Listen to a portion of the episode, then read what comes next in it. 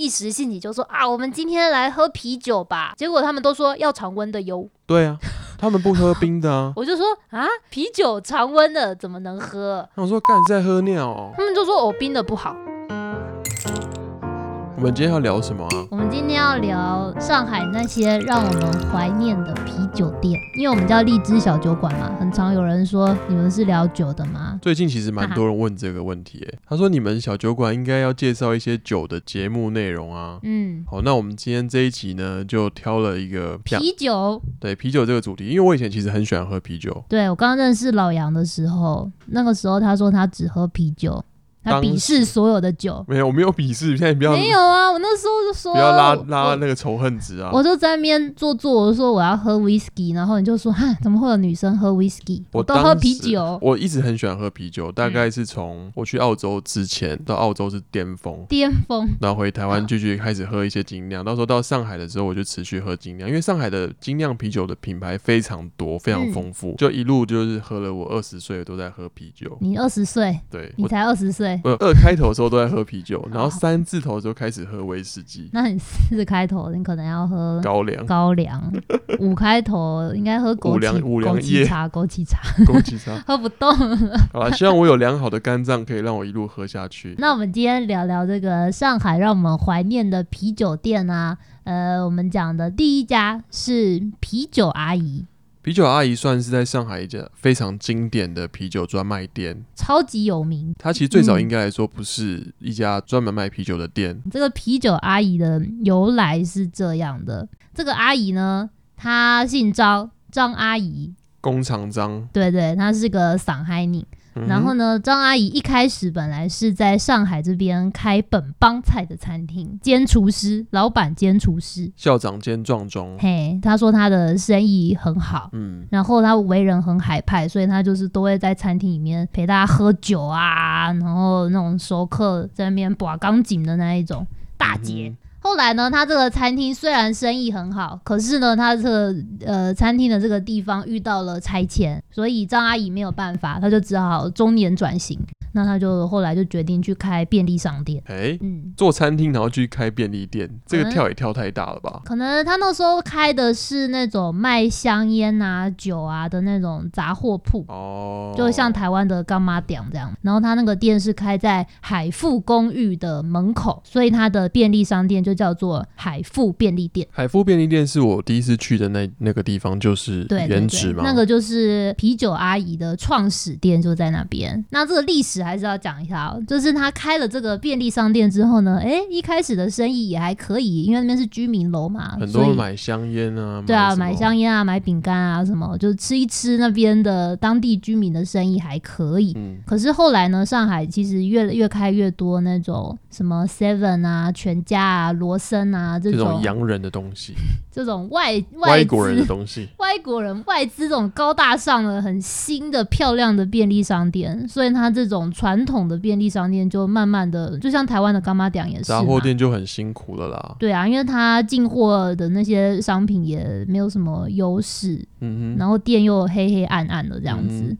对啊，所以那个时候张阿姨就想说，哎，这样不行，她必须要转型。哎呦，阿姨嗯蛮有生意头脑的欸、对，而且她更厉害的是，她还有很好的观察能力。她的海富便利店里面卖的特别好的商品是啤酒。嗯，嗯，那为什么是啤酒呢？因为观察到说来买啤酒的客人都是外国人、洋人，哎、我觉得阿姨根本就有在修 marketing 吧？我觉得他很厉害。对啊，他可能不懂这一些理论，但他就是靠自己的观察，他也没有什么大数据。真的，阿姨也观察到说，在法华镇路这一带呢，其实有居住很多的这种外籍的外国人外国人、外籍的工作者，然后也有很多那种海归派，就是说嗯到嗯国外留学回来的这种有钱人家里的在国小外孩啊找啦不到工作回中国的那一种吗？没有啊，就是过过洋墨水回来的那一种。哦，就像你以前叉叉公司的同事那样吗？哎，大家可以去看我写的文章去《海英国归叉派》。叉大学回 来，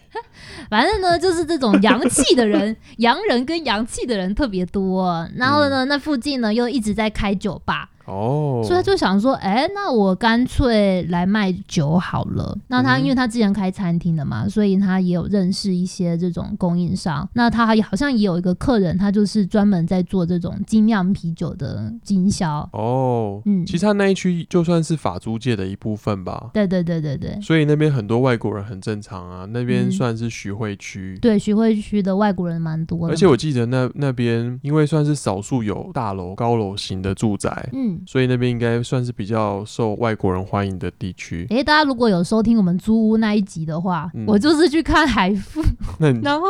中介跟我说有人跳哎楼。好，大家可以去搜寻我们之前的 EP，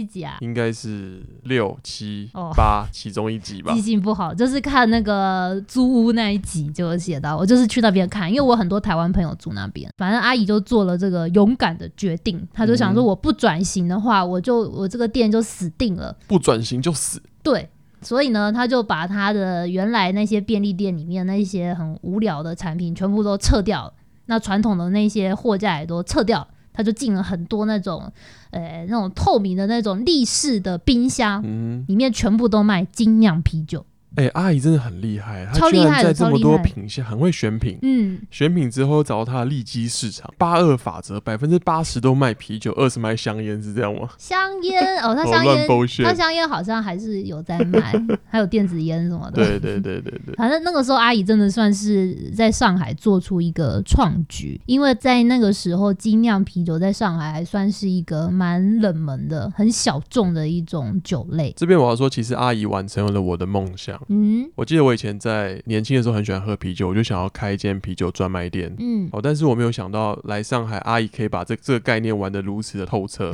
诶哎其实台南也有啊，也有对啤啤酒超超市对嗯那我第一次去啤酒阿姨的时候，我真的吓到了。嗯，它有那种立式的透明冰箱，就像是台湾的 Seven Eleven 那种放那种保特瓶的，嗯嗯嗯。大概有二三十座吧，不很夸多，张。它就是店里面能够放立式冰箱的空间，全部都是冰箱塞满，都放冰箱，然后全部都是各式各样不同的啤酒。而且它从里面放到外面哦、嗯，所以人家很一看到壮观一般的店面可能是落地玻璃，没有，你是外面先看到一大堆的冰箱，然后放着啤酒。对他门外也放了四台吧，而且这全部是边我必须要说，阿姨是真的懂啤酒，她嗯那边会专门提供喝啤酒的玻璃冰杯，嗯，嗯让嗯大。家把啤酒打开之后，把酒倒到里面。你可以自己选择啦，对各种嗯想要不同的杯形子，状，嗯那你就可以充分享受那种啤酒的泡沫口感。嗯。对，好，突然好想喝啤酒。那反正那个时候呢，阿姨就做了这个决定之后，就瞬间一炮而红。因为当时精酿啤酒在上海，其实你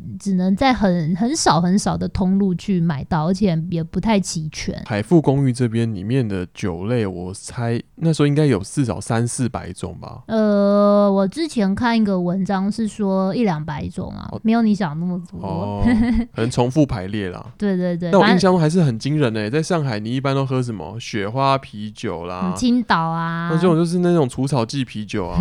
就是没什么味道的嘛。就是好像在喝那种套醉的啤酒，就是嗯淡到爆。难怪这边每个中国人都海量。对啊，就是怎么喝都喝不醉。就我上次有一次跟内蒙古大哥喝酒，干嗯他真的就是直接喝五百 CC 的那种，就中国国产的百威，一餐就直接喝四支两公升，啊饭都不用吃你， 就当喝汽水 啊，气泡水啊，真的很猛，然后千罐不醉。嗯，嗯好了，那我觉得精酿海富这个啤酒阿姨真的很棒，那其实它的店真的很阳春，除了冰箱以外，还是冰箱，它店里面就也真的没有摆什么东西，就摆了两张很小的桌子吧。后来他生意很好之后，他店里面当然是装不下这些嗯客人啊，所以我觉得这也是他很有特色的一点。就是大家就在外面乱坐，就会坐在地上啊、楼梯啊，然后什么树边啊，自己随便拉那个塑胶椅子就过在来，人行道上面啦。嗯，我但我记得以前他在外面可以偷摆桌子，对不对？他有摆过，嗯以有一阵子有，然后后来被那个城管查，他就把它收掉了。其实它对面就是公安局， 对，最危险的地方最安全。但是我跟你讲，喝酒的人都会自己找到出路，嗯，嗯因为装那个精酿啤酒外面都会有纸箱，对对对对，大家就对直接拿纸箱摊开来，随嗯地而坐。就野餐的。反正我阿姨，就是卖啤酒，你们到外面怎么喝是你们你们酒客的事情。嗯，你就不要太夸张就好了。对，所以每到春天、夏天的时候，天气好，然后就会很多人三三两两找朋友，然后去买啤酒，坐在外面外面聊天，对啊，而且一开始阿姨的啤酒卖的其实蛮便宜的，符合行情价格，不贵。不不算，你不会觉得贵，大比概嗯起比起，因为那个时候同时期的酒吧，嗯你去上海的酒吧要喝一趟，你可能得要花到人民币六七八十块吧，那你还是最低嘞，对不对？你可能要花个一两百块跑不掉，你又再吃东西的话又更贵了，因为嗯酒吧吃东西也也蛮贵的嗯嘛。嗯嗯嗯，对啊，那阿姨那边就超 free 的，她最便宜一个啤酒可能二十元以内就有啦，十几元的也有啊，那种很便宜的国产精酿啤酒，应该说它的价格带很广啦。就你想要喝的很省也可以，你要那便你宜要喝有便宜，要贵有贵，也有那种一支卖大概一百块的人民币的也有，我记得有更贵的，两百多的也就哦有你，觉得莫名其妙说啊供你在是那边你的是。威士忌还是怎么 样？反正呢，就是大家会看一看，哇，好贵啊，然后就去拿二十元的啤酒。对我那时候最喜欢喝 Cooper's 啤酒， 我哦记是得澳洲 Cooper 是很便宜耶，澳洲的牌子，然后在啤酒阿姨，我印象很深，就卖二十二块。嗯，那因为这个啤酒其实不是很好找，对，所以我每次看到的时候，我都会非常的开心。嗯嗯，那 Coopers 它是澳洲算南澳洲最大的一个啤酒厂，反正它啤酒非常好喝，它是品类发酵的啦，所以你到中国喝到的时候就觉得，哎、干，好像又回到澳洲一样，超爽，我记得你第一次去的时候看到 Coopers 很开心，都要痛哭流涕了。对啊，而且它产品很齐全，因为我我有在收集酒的瓶盖，嗯它是几乎每一种 Coopers 它都有，嗯哼嗯哼有，绿的啊、红的啊、黄的各种味道，就全系列都有进了 Pale 这样。 Air，然后 Air，然后 Dark Air，然后很多 Sparkling Air 它都有，还有限量版本的。我就觉得说，干这阿姨太专业，太懂了。嗯其实阿姨她。我不知道她现在是怎么样，但听说她一开始那一间小小的创始店的时候，每一款她都喝过。 阿姨自己本身喝啤酒吗？你没有看到吗？她就在旁边开喝啊，。我没有跟她一起喝过啊她在外面有一桌上海宁的哎 就是上海大妈，然后大爷的一桌，然后他就在那边每天喝他店里面的啤酒。好爽哦。哦，还有还有一个很有意思的，嗯哼，就是我们刚刚讲到说你在酒吧吃东西很贵嘛，对，当时那个海富便利店里面其实他没有卖什么吃的。就有一个看起来很烂的烤肠机，但没有人要买，就是很阳春简陋啦。就感觉他就是爱卖不卖的。所以呢，你在店里面是可以叫外卖的，哦，嗯对对对，我记得我们那时候都是。直接送到海富便利店这样子。嗯，然后大家就是在那边吃烤串啊，什么炸鸡啊，配阿姨的啤酒，阿姨根本不管你。阿姨没有差，你吃越多东西，你就越想喝啤酒，嗯而且她还不用厨房准备这些东西，聪明，真的很聪明。我自己喜欢啤酒阿姨，第一个是它的品相非常丰富，嗯，第二个是我觉得它有点像是一个上海的一个小小的秘密基地，对对因对，为一般来说大家不太会知道海富便利店有卖这么多啤酒。嗯那那时候我们就常常会跟朋友一起约，那其实因为大家住的也不算太远啦，嗯就，会到门口啊坐着聊天啊，然后或是比如说我们运动完之后就哎、去哪里去啤酒阿姨那边坐一下，对啊，那就是夏天，然后运动完、骑完脚踏车，觉得喝完啤酒就觉得太爽了，很爽歪歪。那后来有一个法国的留学生太喜欢他了，嗯哼，还为了这个啤酒商店拍了一个纪录片。好，那他在这个纪录片里面呢，就叫那个张阿姨叫她 Beer Lady，就是从此以后这个便利店就正式叫做啤酒阿姨。所以阿姨也是蛮 enjoy 这个名字 的哦。她可能觉得蛮狂的吧，哎、居然有可嗯能卖啤，从便利店老板娘，然后卖到变整个上海都知道了，叫啤酒阿姨、啊啤酒阿姨耶、 Be 你 a 看 lady，这个是多大的殊荣啊你！冠名呢、对啊之后如果没有没有别人可以叫啤酒阿姨耶、我记得我们有看过一些什么啤酒大叔还是什么，对，啊，就是 只能换一个性别，就啤酒跟阿姨这个组合由他来独占哎、就是酒的种类加一个尊称。后来对啤酒大叔也就消失在这个啤酒洪流中。就也蛮神奇的。我感觉这个店没有阿姨，好像就失去了灵魂。就是很多店就开始仿效它这种模式，也是摆了很多冰箱，然后简单的桌子，但那生意就哦就是做不起起来，来，不知道为什么。他没有阿姨的魔力。我觉得阿姨她其实厉害的还是在供应链那一端啦。嗯，我猜她有一些管道可以拿到很多价价格不错，然后又特别的啤酒，应该是，所以她才可以在在那个上海的啤酒圈横行无阻。嗯，听说就是你在上海卖啤酒的，你一定要去啤酒阿姨那边拜个码头。真的假的？然后，如果你的产品，你如果你说你是卖精酿啤酒的，嗯你没有在啤酒阿姨那边进货，你就是很烂。 啊，阿姨失是败不是有有差什么公安局的干股还是怎么样？不知道啊，是上海人，可能很有手我靠段啊。反正后来呢，这个小小的啤酒阿姨这个店呢，就变得很红嘛。嗯那后听说有一些投资人就来找他，就哎、诶我们一起来把这个事业搞哼，大一点。嗯所以呢，后来阿姨就去开了，她现在陆续又开了两家吧，嗯，就是超爆大。我觉得她有点，你看一开始海富便利店很小很小，但是她后来开的分店都超级超级大，海富便利店大小大概就十平、十五平大吧，嗯，台嗯平十五平，那他后来开的分店，我们我跟老杨有一起有去过去过啊，真的是超爆大级大。然后他店里面也一样啦，就是其实它基本结构是没有变的，就是啤酒、啤酒、啤酒、啤酒、啤酒、啤酒、就是啤酒、啤酒。一大堆的啤酒，然后中间就摆了一大堆的木桌子、木凳子这样子。它的整整个整个店面哦，它的所有的墙壁都用冰箱围起来。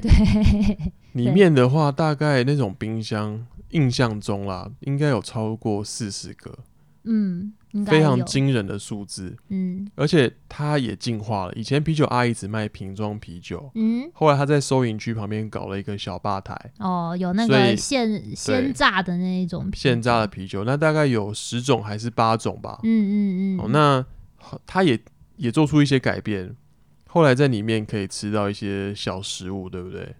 他有尝试想要再赚这个食食物物的的钱钱，但是大家还是，其实狂你点外卖，还是狂点外卖。 就虽然他桌上都有贴说近近代嗯外食，但是熟客都知道阿姨不会管你，所以你只要不要点的太夸张的话，其实他店员是不太会抓你的。就你不要直接点什么披萨哈外送到里面，就你不其实要应该太都嚣还好。张，就还可以。而且他那个店里面有超多荧幕的，嗯，就是每个冰箱上面都有一个荧幕。哎、其实我每次去啤酒阿姨，我都没有看啤酒之外的东西。 你眼中只啤酒，啤酒，啤酒，啤酒，啤酒。对，那我们那时候也很坏啦，我们都会去旁边便利店买一些洋芋片带进去，或是叫外卖，因为阿姨卖的那个洋芋片就一种啊，就是一种很很奇怪的牌子，有一个什么很冷门的怪的牌罗米子，什么卖什么玉卖什么麦来什恩么斯啥什么的的，玉米 片，就就是很某怪喝的。家 啦。如果他卖多利多汁，我 OK，那他没有卖。哎，反正阿姨就很佛系的乱卖一通啦。我记得以前去喝的时候，都会遇到阿姨在吧台，呃，在柜台，对不对？阿姨很常出现啊。阿姨都会帮我们开瓶盖。嗯，我们还说要开的好看一点，因对为老杨要收集瓶盖。我喜欢收集那种完全没有受伤的瓶盖，我有个瓶盖收集册。让阿姨很困扰， 对，想她说我说靠阿姨你不要开，我自己来，我自 己来。想说老娘累死了，还要在那边处理你这个刁民。对，所以后来我就自己带一个那种比较不会把瓶盖开坏的开罐器，自己 嗯，带过自己去。开这样。我们那个时候去的那一家分店啊，是开在中山公园附近。听、嗯听说那个分店里面有四千多种不一样的啤酒，太夸张了吧？所以我觉得选择困难症的人进到这个店里面会很崩溃。就像我， 就每次要看很久很久，想说呃，到底要选哪一个？最后只能靠酒标漂不漂亮来做抉择。不过我觉得啤酒阿姨虽然说分店开得很大，有点失去它那种氛围，嗯但是如果说你是来上海旅游啊、出差啊，想要找个地方跟朋友约，随性的喝一杯的话，我觉得啤酒阿姨还是一个蛮好的选择，因为喝啤酒还蛮随性轻松的哼。。可是我蛮蛮，其实对我来说，我蛮喜欢以前海富那样子，比较让人跟人有好好聊天的机会。嗯，其新的实，电声音量声音太大了，电视的声音啦、嗯，喇叭的声音，其实让人有点难好好的聊天。我觉得新的店就很像夜一店般的运动酒吧哦之类的。嗯，当然，它的啤酒还是蛮有吸引力的。可是，真的，我们那个时候会相约去第一家海富便利店的这些老客人，大家都说，哎，其实很久没有去啤酒阿姨姨了，变了，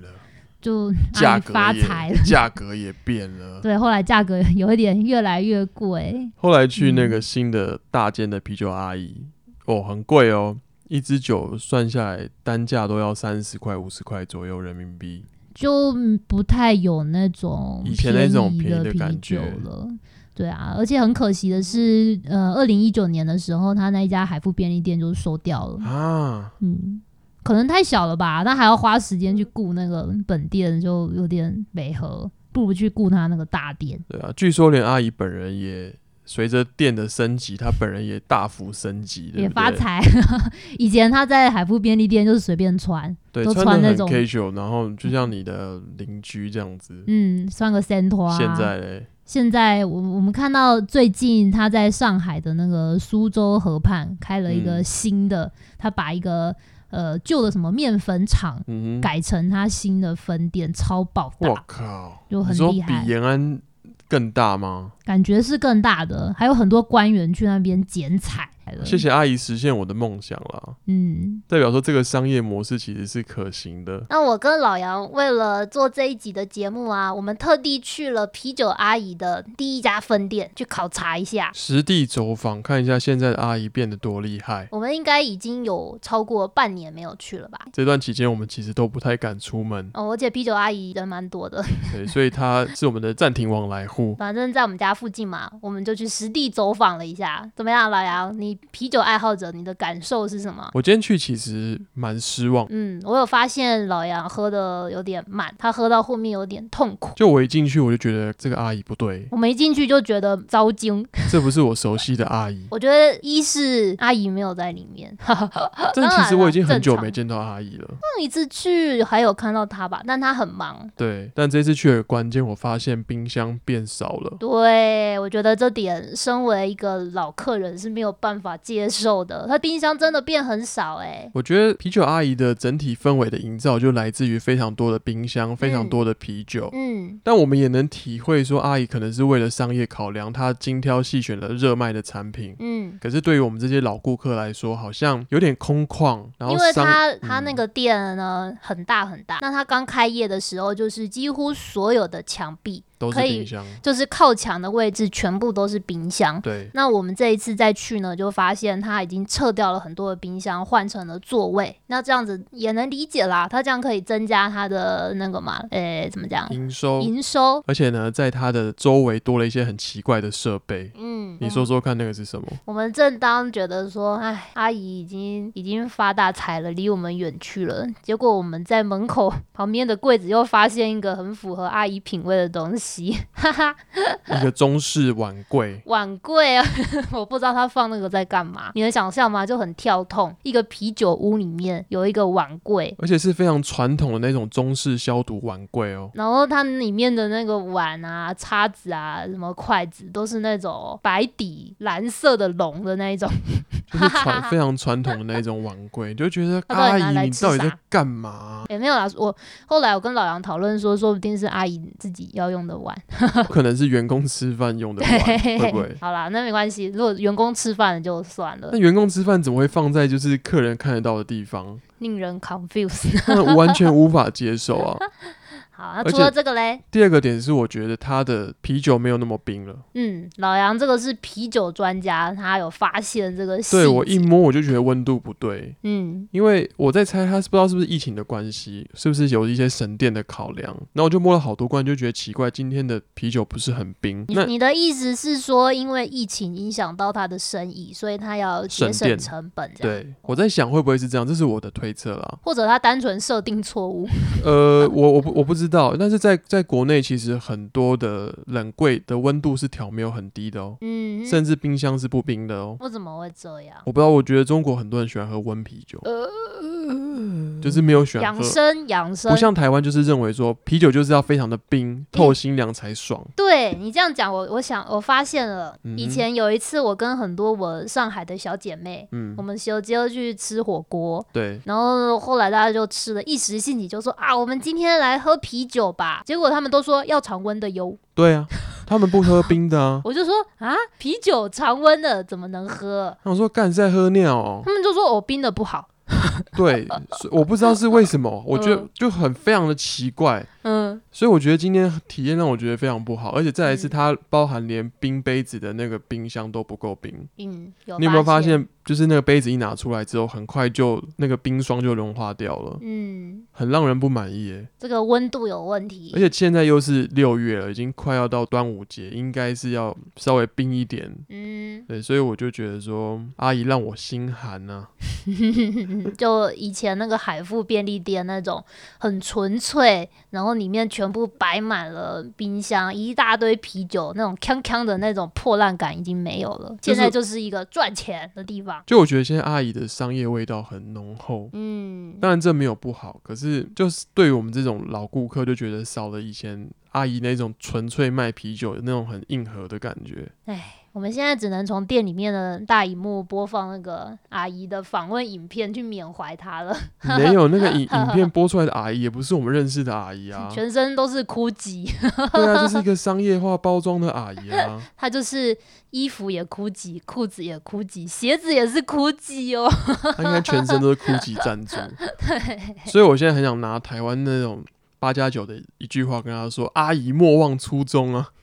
八加九有这！”种他，们都贴在那个什么摩托车上面。我觉得啤酒阿姨算是一个指标性的啤酒店，在上海。如果大家有来上海，其实还是可以去走一走啦。哎，我觉得是这样啦。上海一切都变化的很快，所以呢，如果有什么你发现那种很不错的小店啊，真的要珍惜，因为它要么就倒店倒的很快，对，要么它就是像阿姨这样发财了，然后后面味道就不一样了，好很吧正常的事情。我好怀念阿姨的味道。呃，我怎么觉得这一句怪怪的、 嗯、？OK，好啦，讲完我们怀念的海富便利店，老杨，你还有什么怀念的啤酒店吗？我要缅怀一下我们家附近我第二喜欢的啤酒店，它最今年因为新冠的问题直接被 KO 了。我们来不及跟他 say goodbye。它叫 Stone。嗯 Stone 是一个美国蛮知名的啤酒厂，嗯，那他在二零一八年的时候在上海开了第一家旗舰店，就在我们很漂家亮哦旁边。在愚人路上，它里面有呃几十种啤酒，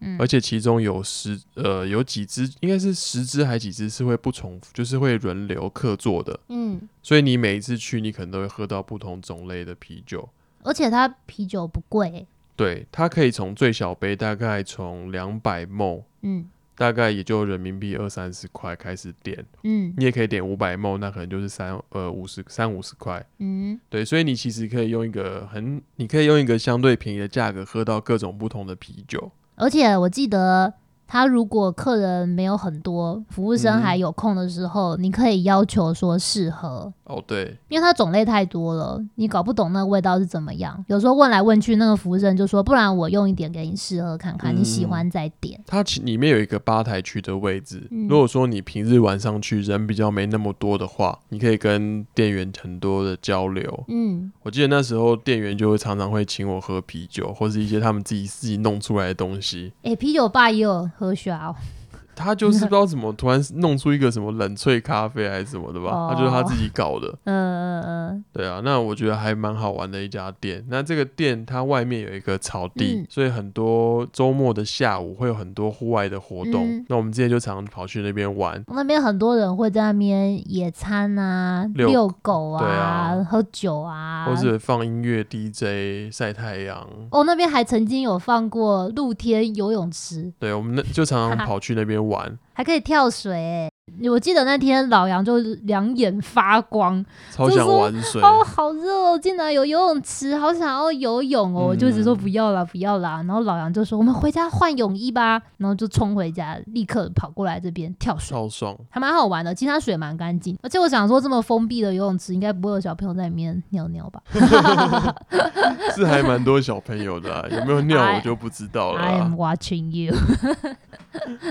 有一次我们运气很好，这边的的店面都会用那种微信啊发文。嗯我哼，有一次我就看到他的宣传，我就无聊就随便乱转贴，嗯居然我就抽中了一个双人的超高级套餐。嗯，对啊，我记得那个是跟创始人共进晚餐。我记得创始人之夜那一天，旁边还有那个刺青， 对，现场刺青，帮你对刺 Stone 的 logo，可是我觉得超危险的，因为那天很多人就在大喝特喝，就是乱搞一通。然后喝到帮之后就跑去哦，吃一个 Stone 的 logo 在我手上，我想说你确定吗？ 真的有人去刺、欸，真的有啊，我们还在那边看，想说这个人明天醒来会不会超后悔、啊，会不会？后悔啊？他字很大哎、欸、哎、但是明明就还去年的事情，结果今年就直接，今年就我呃二月份的时候吧，对，对，我们那时候还在台湾，就不敢过来上海，然后我们就看到他的那个微信号，就说呃要跟大家说拜拜了。诶、我还记得，诶、是去年吧，去年是《冰与火》的最后一哦季，然后那个时候老杨刚好出差不在。那大家嗯不是都超级期待他最后一季的吗？大家都在围观啊，在家里或者在哪里，就是那个时候最后一季他开播的时候、嗯 s t o n e 那边就有播什么首映之哼，夜，哦，是，然后大家他那边就用了一个很大很大的投影幕，然后一堆人就聚集在那边等待《冰与火》开始播。然后他那个前面那个片头曲，那个噔噔噔噔噔噔噔噔一出来，大家就哇欢呼。然后里面是每个角色出来，大家都要喊他的名字，Jon Snow，Jon Snow 之类的， 这也太嗨了吧超好笑。就一堆人一起看，就很有气氛。 ！Stone 这边给我们非常多有趣然后好玩的回忆。嗯，可惜啊，可惜啊，真的可惜。这两家就是我们在上海期间最怀念的啤酒店，嗯，一个是很多精酿啤酒秘密基地，秘密基地海富便利店 （A.K.A. 啤酒阿姨）。 Yep 第二家店就是 Stone。但是如果大家有机会来上海的话，我觉得一定要去啤酒阿姨走一走。对啊，去随便喝一杯便宜的也 OK 嘛，去大开眼界一下。我决定了，今天这一集就当做我酒语故事的第一集吧，哇，我们要开始介绍酒了吗？我们要转型了吗？可以这。样吗？可是我们的分类是旅游哎、就另外把它播出来，另外一个节目。好，谢谢大家收听，拜拜。